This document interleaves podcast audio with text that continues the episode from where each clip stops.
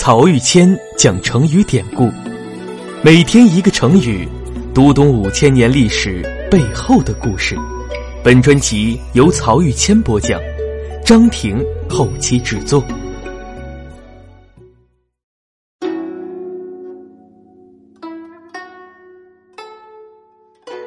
这一讲我们分享的成语是“甚嚣尘上”。话说栾书从善如流，避免和楚国交兵之后，在宋国执政华元的斡旋之下，晋楚两国召开了米兵大会。就在宋国西门之外，两个超级大国的使臣进行结盟，盟誓说：从今往后，晋楚两国互相不向对方动武，一起扶助弱小。救助灾荒，如果有危害楚国的行为，则晋国派兵去讨伐；反过来，如果有危害晋国的行为，楚国同样派兵讨伐。两国之间友好往来，道路通畅，建立政治互信和双方协作，一起打击不肯顺从的力量。如果有谁违背了盟约，那上天就会给他降下灾祸。结盟之后啊，两国还进行了高级别的外交互访。但是啊，晋楚两国从楚成王晋文公那一代人开始就进行争霸战争，到这个时候已经绵延了半个多世纪，一下子就很难建立政治互信。而且争霸战争本来也是符合两国国家利益，只是因为这个时候两国势力旗鼓相当，而且都面临了内政外交的不小困难。所以才在宋国的协调之下，勉为其难的缔结了这么一个盟约。这次米兵大会只是暂时缓解了晋楚两国之间的矛盾，而更大的军事冲突则隐藏在和平的表象之下。这时，楚国的东方兴起了一个新的势力，就是活跃在春秋后期国际舞台上的吴国。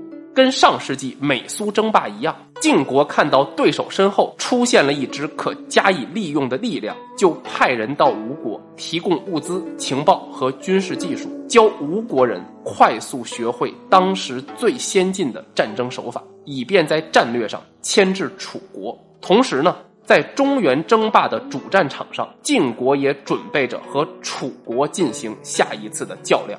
结果就在此时。战略缓冲区的郑国又被楚国给拉了过去，而且还发兵攻打宋国，那一下就给了晋国出兵的借口。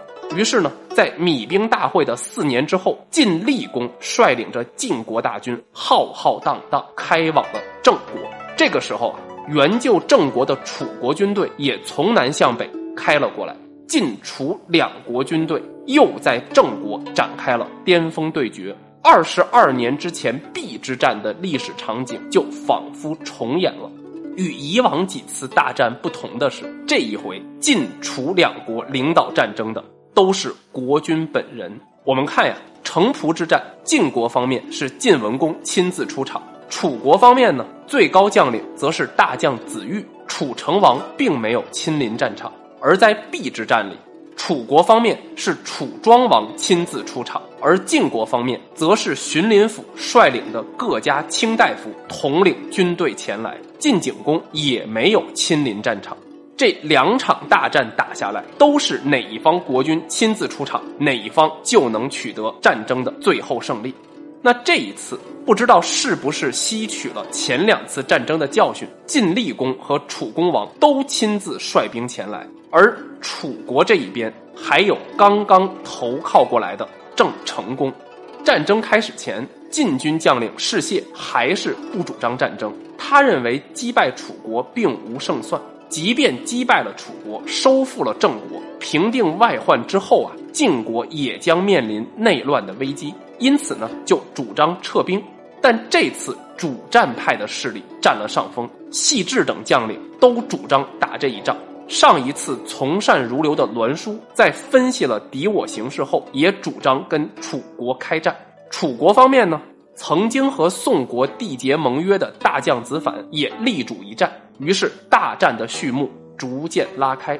就在大战开始之前，晋厉公和楚公王都亲自登上楼车，以查看对方的军事部署。而陪伴在两位国君身边的，则是从对方国家逃亡过来的贵族大臣。我们在《狼子野心》那一讲中提到过的，被楚庄王剿灭的若敖氏家族后人苗奔黄陪在晋厉公身边，给他讲解楚国人的军事部署。陪在楚公王身边的呢，则是前一年刚刚在晋国贵族内斗中被杀害的伯氏一族的亳州离。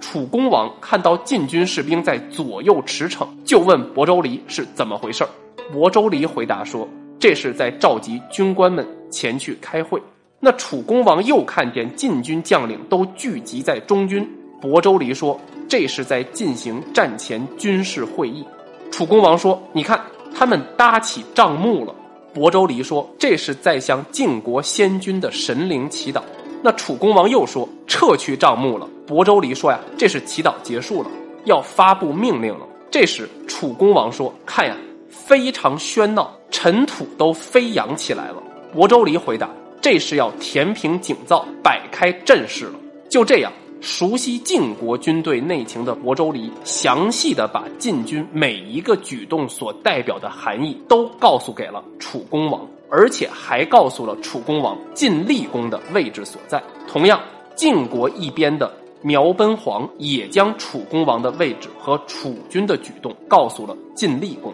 而在楚王和亳州离的对话当中，楚公王描述晋军填平井灶、摆开战阵之前的这个喧闹状态，就是成语“甚嚣尘上”的来源。《左传》中的原话是“甚嚣”。且尘上矣，甚是非常的意思，嚣就是喧嚣喧闹，尘上啊，则是指尘土向天空中飞扬。在当时，甚嚣尘上本来是用来形容军队当中喧哗忙碌的状态，而随着时间的发展，这个成语就慢慢演变，用来指代消息广泛流传、议论纷纷。那到现代以后呢，也会被用来代指反动势力的狂妄叫嚣。那这场战争究竟鹿死谁手呢？请听下一讲：好整以暇。